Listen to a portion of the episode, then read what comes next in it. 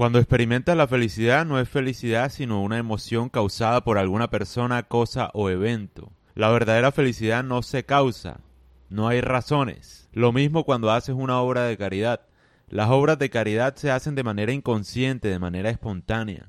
No sabes ni siquiera que hiciste algo bueno por los demás porque es algo espontáneo, natural en ti. Una buena acción nunca es tan buena como cuando no tienes conciencia de que es buena. Estás tan lleno de amor que eres inconsciente de tu bondad y virtud. No tienes idea de que estás haciendo algo bueno y virtuoso por los demás. Lo haces simplemente porque es natural para ti. Tómate el tiempo para ser consciente del hecho de que toda la virtud que ves en ti mismo no es ninguna virtud, es algo que has cultivado y producido para recibir aprobación de los demás, para inflar tu ego. Si te esfuerzas por ser bueno, no eres bueno. Con esfuerzo puedes hacer obras de caridad, pero no puedes producir amor, no te engañes. De hecho, puedes estar seguro que si alguien hace una obra tan buena, tan evidente, lo está haciendo para manipularte. Cuando alguien es bueno, pero es evidentemente bueno, cuando dice cosas que son obvias, que es algo muy natural decirlas, está manipulándote. Llámese un político que usa a las mujeres para llegar al poder, vendiendo un discurso de empoderamiento y feminismo. El mismo feminismo también dice cosas obvias, evidentes. No al machismo. Es obvio eso. No es ninguna lucha. Lo hacen simplemente para ganar aprobación, votos, poder etcétera, etcétera, etcétera.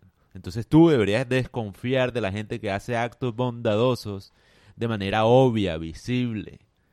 O sea, porque el que es bueno no sabe ni siquiera que lo que está haciendo es bueno.